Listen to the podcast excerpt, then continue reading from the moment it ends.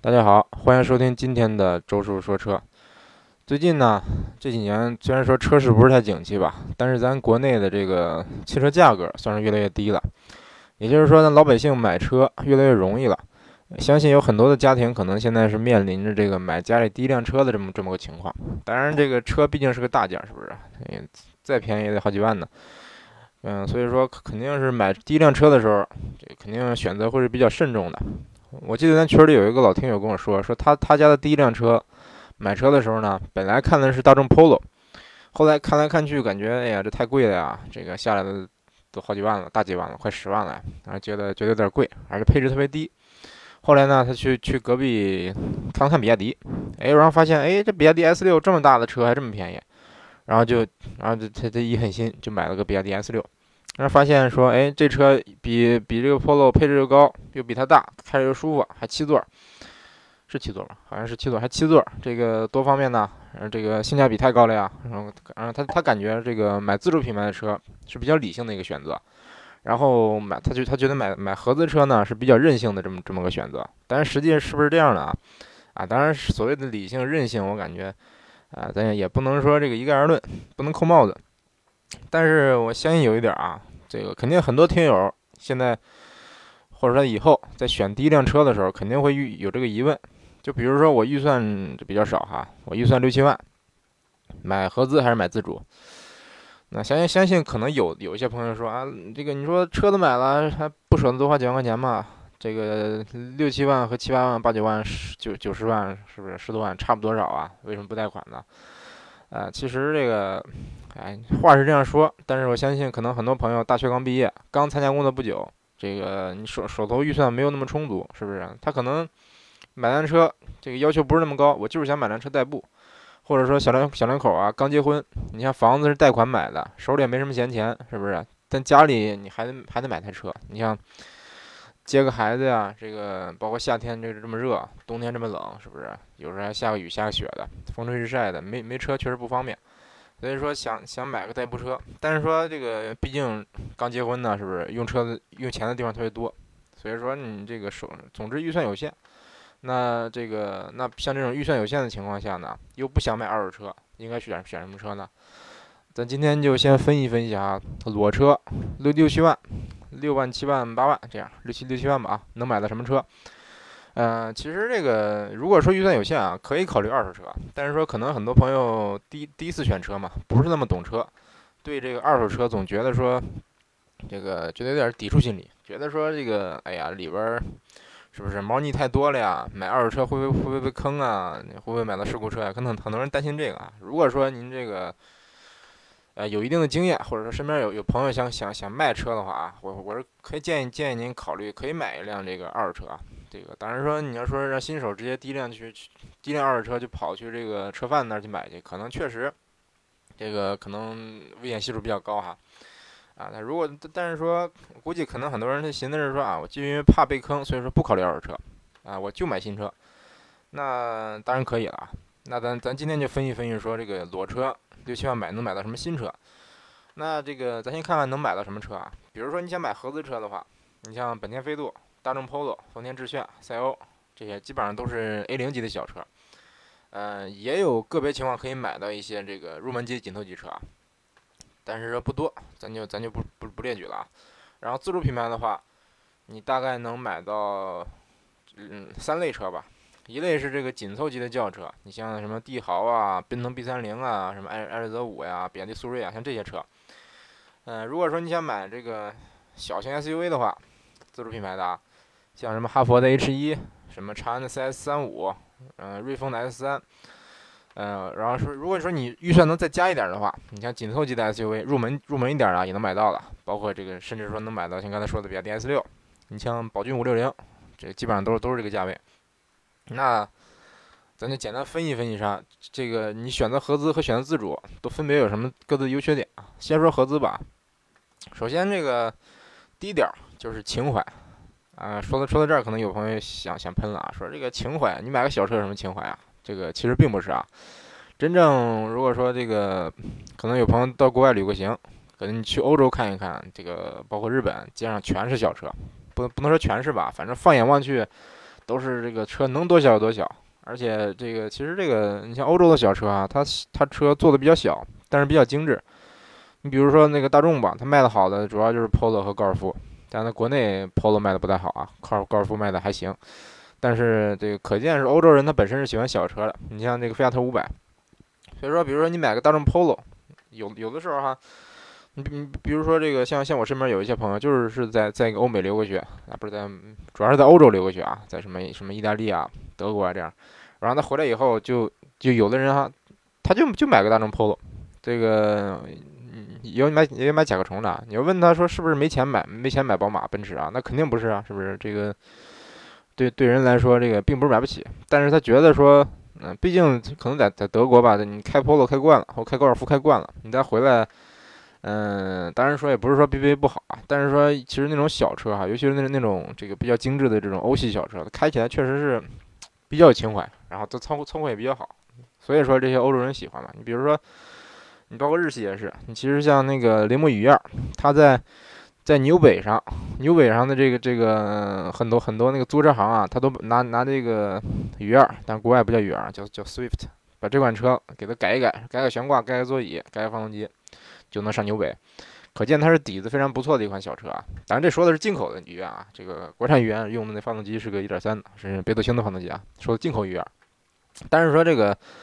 就算是这个国产的雨燕哈，它本身的操控也还是不错的啊。这个当然说说好听的是操控不错，但是说这个另一方面就是操控好的这个一一个牺牲牺牲条件吧，就是说它舒适性可能可能有有所下降。嗯，你包括飞度，飞度也是，飞度舒适性稍微差一点，但是说这个操控还不错，然后这个动力挺强的，包括这个，包括刚才说的一个情怀，一个是操控，是不是？像小车它它比较小，你开起来也也，你像超个车呀什么的，也是比也是比比较容易，比较顺手。嗯，而且它动力肯定是要比这个同价位的紧凑级车呀，包括 SUV 要强一些。你像这个飞度啊、赛欧什么的，其实动力都不错，包括这个。油耗也也也是相当低，油耗肯定是也是比同级别的像小型 SUV 啊，或者比那些紧凑级 SUV 油耗要低一些。其实其实有的朋友说那油耗能低多少？其实你算算啊，你像飞度、赛欧，基本上你像在个不是太堵的城市开，开个开到五六个油没问题。嗯，但是说你如果说是紧凑级车吧，比如说比如说这个像帝豪什么的，但帝豪也不算是太费油的。那你比如比如说哪怕 SUV 呢？你像这个哈弗 H 一，甚至像这个比亚迪 S 六。那别的 S 六呢？油耗得接近十个了，十个上下吧。你要在堵的地方，可能能能能到十一二个吧。这油耗几乎就差出快一半了。这个你你可能可能说现在油油钱是便宜了，你就算一升按按五块钱算，嗯，你油耗差了一半，其实你你这一年也差了不少钱呢，对不对？所以说这个用车成本更低。另外还有一点就是就是跑停。相信很多人买小车啊，他并不是说买不起大车。你比如说咱群里的那个。就是大姐，可能之前听听他节目的人都知道啊。之前我们这个为他选车也是出了不少主意。他的要求就是我买车要贵，不是不是要贵啊，就是说车要高端，但是要小。嗯，但他群里有两个大姐啊，一个大姐一个大姐要求就是，但是车预算很高啊，但是说车要大，要越越大越好，要像 C C 级那样的。像他后来好像看的奔奔驰 E，然后另一个大姐呢预算跟他差不多，她也是说这个三十万。但是说她她想要个小车，要豪华豪华品牌的一个小车，然后他们他选了这个雷克萨斯的这个 CT 两百 H，确实这款车比较小哈，但是这个这款车其实你跟咱今天说的那个像 A 零级这些小车比，那还是大的。你说哪怕再小一号的话，那停车什么的更方便了。确实这个对很多新手司机来说啊，或者说甚至女司机，他们可能哪怕是这个哪怕是这个这个倒车入个库呀，或者说停侧方位停个车，他可能觉得特别难。就是怎么倒倒不进去，这个我可以理解，完全可以理解。你像，但是说，如果说你每开个小车，两厢的小车，它特别小，是不是？它你就这么说，你倒车的话，这个其实这个难难难度系数就低多了。而且，其实现在这个，尤其是大城市啊，越来越堵了。它很很多这个小区，它建的也比也是比较窄，很多这个你像车位啊，也不是那么也是比较紧张。哪怕像像比如说我们那儿吧，我们是个十几线城市，特别特别穷。但是说穷有点好处，就是说地地便宜嘛，所以说基本上家家都有车库。嗯，但是我们家那个车库它就正好贴着墙，然后墙这边是一个铁门，但这铁门平常不开啊。但是就算是开的话，这铁门就算开的话，你一个，比如说你个 B 级车，一下肯定拐不进这个车库。那它平常不开，我们就得绕。绕过来以后，你想倒进去的话，你你得先掉个头。嗯，然后你想，一般来说就正着进去，但是说正着进去进去，确实说进去的时候稍微容易点啊。嗯，但是说这个，比如说你你下，你比如说中午吧，中午回家你不愿意说打开车库门了，不想把车停进去，像我们直接就一般就把把车门车库门也不开，直接把这车怼到这个车库门门口，反正自己家的车库也挡不住别人。但因为因为我们家车小，如果说这个车要再长一点的话啊，我们家对面那个车，他就进不了车库了。我们家对面车是个雅阁。这个有的朋友可能说，那这个可能可能说，你像那个小车，那车长也有四米吧？那你你你哪怕你加到这个这个紧凑级，它它就差个差个五十厘米，是不是？哪哪哪就差那么点儿啊？其实有时候就差那么点儿，你车就进不去。你像那个，你像你比如说这个这个中午中午你吃个饭吧，像车停到车库门口，看着好像不碍事儿，但是说你对面那个雅阁，他有时候他想他想停进去，他就就进不去。我我也是看了，他是真进不去，不是说那什么。或者说他，你要说他倒倒的话，那确实好进一点。但是说他得先掉个头，而且那个那个车主也是个女司机啊，他你就估计就算倒，他估计估计也倒不进去。所以说你买小车还有还还有一个好处就是说这个确实这个好停。你包括包括我们家以前那个车库就是特别窄啊，不是窄，特别短，进深特进深就短那么一点儿。你像这个偶尔我们也会这个这个可能可能别别人家的像天籁啊这样这样的车，天籁雅阁啊，像这个 A 六啊往里停。就停不进去，停进去以后，你像天籁这个这个这个长度哈，勉勉强强关不上门，就是你使劲往里怼，使劲往里怼，怼到头，然后这个门正好能关上。我也不知道这车库为什么设计那么窄哈，那那么短哈。但是你要再长一点，你像 A 六 L 像宝马五系，那就根本就根本就关不上门了。所以说，嗯，所以说这个在这这这时候，我们你就想哈，这个确实你要是个小车的话，又短又窄，确实这个无论是停车啊还是在市区开都是比较方便啊。当然，可能有的朋友是，嗯，可能这个地方比较大，这个不是太堵，嗯，那可能是体会不到这个大车和小车之间之间的差别。但真正你要上北上广，你比如说你你你买个霸道，是不是？买个像汉兰达这么大的车，你在这个可能在大城市里开，你就感觉到处处这个确实是别扭，确实是不方便。然后还有一点就是保值率。嗯，保值率是我感觉可能是影响到影响到很多人这个放弃自主选合资的一个很大的一个原因啊。为什么呢？就是自主品牌确实保值率是够低的。你很多自主品牌基本上你买过来，比如说七七万块钱买个车，到手直你还没开呢，直接就折了一半。你再卖，那可能就只能卖个五四五万了。呃，这个这个不是危言耸听啊，大家可以到到附近的那个找找一找一找附近的车贩子问问行情，确实是这样。但是说自主品牌呢？呃，当然这这可能可能是有有有很很多方面原因吧，估计可能是有什么保有量方面的，包括故障率方面的原因都有。那合资车那为什么保值呢？但是合资车也不是都保值啊，合资车也有这个不不保值的这这一类。但是说你要算算它保值的那些，比如说你像飞度啊、Polo 啊，这像赛欧啊，这还是比较保值的啊。但它保你像比如说 Polo 吧，它保值率就是高的有点令人发指了，我现在都想不通它为什么要这么保值。他比如说你你买你买个 Polo 开两年。你可能才才损个两万块钱，甚至不到两万块钱，你合合一年才折个几千块钱。这么算的话，你比如说开五年，你七，比如说七万块钱买个 Polo，开了五年，你能卖卖四五卖四万多，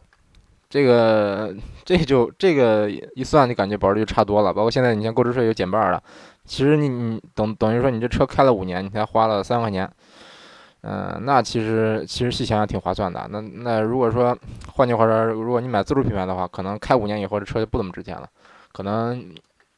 你想想去卖的时候，你人家给你报个价，你就不想卖了。这这价我还不如报废呢，是不是？可能可能很多朋友会会这样。所以说这个合资车保值率高是一方面，还有一方面就是故障率比较低啊，因为这个自合资品牌毕竟这个。品牌是造车时间比较长，它的造车工艺啊，可能各方面肯定是比这个自主品牌要稍微领先一点，所以说它的整个产品的可靠性啊，包括这个耐用程度啊，包括故障率肯定是要要更好的。所以说，嗯，比如说，比如说同样是这个同样同样的价位哈，你要买自主品牌，你比如说你买了个奇瑞的什么什么车，买了个长安的什么什么车，买了个比亚迪的什么什么什么车，它我我感觉很难做到。你说，比如说你七八万公里不出毛病，这个可能性不是太高。一般多多少少都会有点有点小毛病，包括我我跟身边的这个车主这个给我的反馈哈，也是感觉确实是这样。但是说你要是买个这个买个合资车吧，你比如说这个飞度啊，你比如说像你像你像那个 Polo 什么的，它基本上就不怎么出毛病。起码它这个几七八万公里以内，它不怎么给你出毛病。嗯，有的朋友可能说，那大众那 Polo 是大众啊，都说大众毛病多，那 Polo 毛病多不多？其实哈，这个说大众毛病多呢，主要是体现在它涡轮增压发动机，包括这个双离合方面。你像 Polo，它这个发动机也比较老，这个又没什么先进的技术，是不是？然后它这个配置又不是不是很高，它真正想出毛病，它也没有什么可出毛病的地方。包括这个 A 零级小车，它就是这样。就算是，嗯，可靠性比较低的品牌，你哪比比如说这个，你像像美系。这个像欧系，他们他们这个号称这个小毛病多，但是真正到 A 零级这个这个级别，它真正也不怎么出毛病。当然说的说的是这个几万公里以内啊，你你要超过十万公里，这个或者超过七八九万公里的话，它出毛病也也正常。嗯，总之这个其实分析一下刚才说的这些这些原因，造就了一个结果，就是说这个合资车它比自主品牌的这个车型相比呢，它的这个使用成本会更低一点。你想更保值，然后油耗更低。然后故障率也更低。你同样开这么多年下来，比如说你你买个车，你只开五年，或者只开只开五年卖，或者只开三年，那你买个合资车，那确实它比较，呃，在使用成本上会更更低一点。那咱再看自主品牌啊，那跟它跟它刚才跟它那那些那些说的这些合资车的优点相比，那肯定是带来的是这个车更大，更不好开，然后油耗更高。动力稍微差一差一点，然后故故障率更高一点，对不对？但是说它也有有一些优点哈，优点就是一个最大的优点，就是说你买同样的价位，你要是买自主品牌的话，它能买一个这个等于说整个等级更高一级的高高一个级别的车，比如说紧凑级的轿车或者是小型 SUV，或者哪怕是紧凑级 SUV，大概都能买到。嗯，同样它的它的基础配置也会更高啊，哪怕你买的最低配，它的配置肯定是比那些小飞度啊、Polo 配置要高很多，因为像那那些小车它基本上没什么配置。也就是说，你开起来会更舒服，这个更更舒坦一些。那还有一点呢，就是，就是就是可能可能这么说不是不太好啊，就是安全性。这个有的有的朋友可能说，那安全性这个跟什么有关系呢？其实安全性主要就是，嗯，同价位哈，我感觉主要看的是安全配置。然后整体整体来说，安全性啊，你像跟跟什么日系、美系、德系啊，这个差别不大，主要是看价位。那这个，你像比如说你买个飞度，买个 Polo，买个雨燕，是不是？你像 Polo，你买最低配它也它也是没有 ESP。嗯，其他的这个呢，基本上就是两个气囊，然后没有 ESP，它这个整个安全配置会会低一些。但是说你如果买一个紧凑买个紧凑级的这个自主品牌的车的话，它的这个你像是起码 ESP 和气囊，它气囊它给你给你给你配比较多，是不是？这个哪怕你买的配置稍微高一点，当然说你买最低配的话，配置肯定不不不是最低啊。为什么为什么说它安全性高一点呢？就是说，比如说你要跑高速的话，那有的小车它跑高速确实说，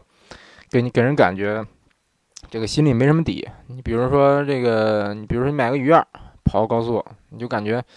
跑快了的话，总觉得说这个心里没什么底。但是说你换句话说，同同价位的，你比如说你买个买个这个，比如说这个帝豪吧，买个 B 三零什么的，它高速起码跑的比较稳。嗯，而且你像 ESP 什么该有的也有。但是说你同价位的合资车就这方面就差一点，所以说我我是觉得您要是用车环境怎么样？比如说您要是就市区开，我就市区代个步，我每天就开五公里，嗯，我就是就是等于说等于说我买车就是就是图它有个棚子遮风挡雨。那这种情况的话，那确实，呃，你太纠结那种什么 ESP 啊什么的也没有太大必要，因为毕竟你市区开开的又不快，是不是？ESP 你你估计也也没没有什么发挥作用的这个情况。但是你要跑高速的话，我是建议大家哈，如果说预算这么有限，你还非要跑高速，还是建议大家买个自主品牌啊。这个这也没没有办法的事儿，因为因为毕竟这高速上是不是这个车越大越稳越稳嘛。另外这个还有一点就是，如果说你买你买个车，比如说十年以后你再卖，说现在买个车我开十年，或者说开到报废，那这种情况的话，其实可以考虑自主品牌啊。啊，为什么呢？因为它不保值。如果说你你买了以后，你开三五年就卖了，它可能保值率会会非因为保值率非常低嘛，所以说贬值贬得非常厉害，可能是这个你会感觉非常心疼。我相信可能很多人第一辆车买了自主品牌，结果一卖，发现发现亏了，再再选车就就不选自主品牌了。所以所以说。嗯，可能现在自主品牌销量稍微稍微差一点，很大很大一部一部分原因就是就是这方面啊，就保值率的这个原因。但是说，如果说你买个车，我就开两年，开三年我卖了，我我我打算说这个马上换换换新车呢，我攒点钱，可能换个更高级别的车，那这种情况我嗯可以考虑合资车，因为这个毕竟合资车的保值率偏偏高一些。所以说这个其实细想想，嗯，两种选择也并不是说这个选谁就是理性，选谁就是任性，对不对？嗯，而且我建议大家哈，建议大家这个买车尽量往上购，因为有时候可能你买了个低配或者买个小车，以后你觉得说，哎呀，开几年觉得呀这车这么小，嗯，我我还当初不如多加几万买个是不是买个大车呢？是不是？比如说买 Polo 的可能寻思着，哎，我当年怎么不加钱买个捷达呢？不加点钱买个速腾呢？这个像像这种这种反馈啊，我听到不少。你包括我们家自己买车的时候也是，当时就当时买了个最低配，后来想细想想，这个越开越觉得觉得觉得比较后悔。你像配置什么的，要什么没什么，什么配置都没有，然后车也比较小，开着也不方便，开不是不方便，开着也不舒服。嗯，但是说其实吧，你细想想，你要是贷个款，比如说本本身你买个车你要贷五万，或者说你要贷三万。就是说，你你多多贷多贷两万，贷个五万块钱，你可能就能买一个更高一个级别的车，对不对？包括你本来可能你可能预算是十万的，你能加点钱，能加个三五万，你可能就能够上一些 B 级车了。所以说，这个我感觉你多花了一点，多花这么这么几万块钱，其实你均摊到这么两三五年的这个这个这个，或者说哪怕你如果开开五六年，开甚至开十年，均摊均摊到这么多年的这个用车时间里边，其实你这个多花了点钱还是值的。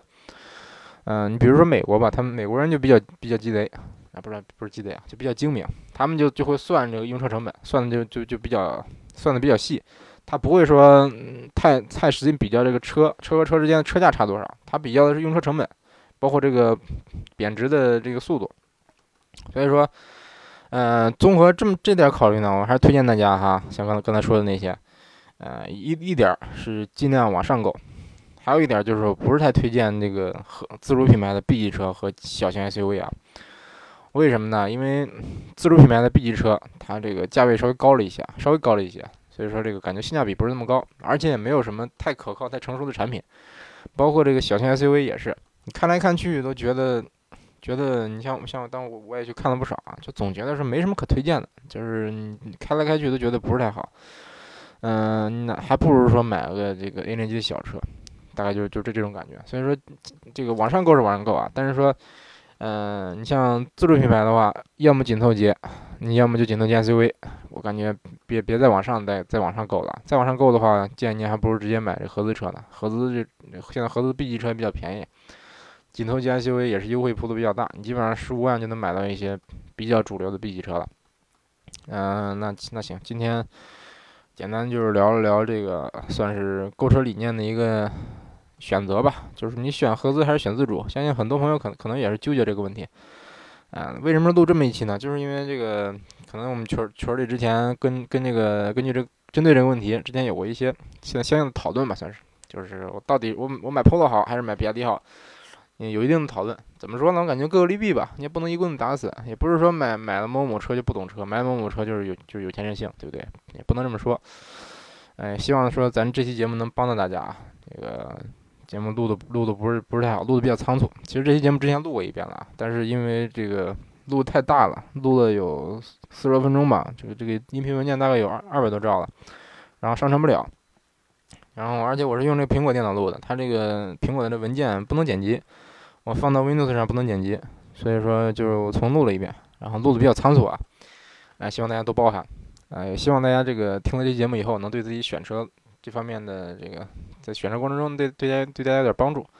啊，也希望大家继续关注咱周叔说说车的其他节目啊，啊，那感谢大家收听今天的周叔说车，下期节目再见。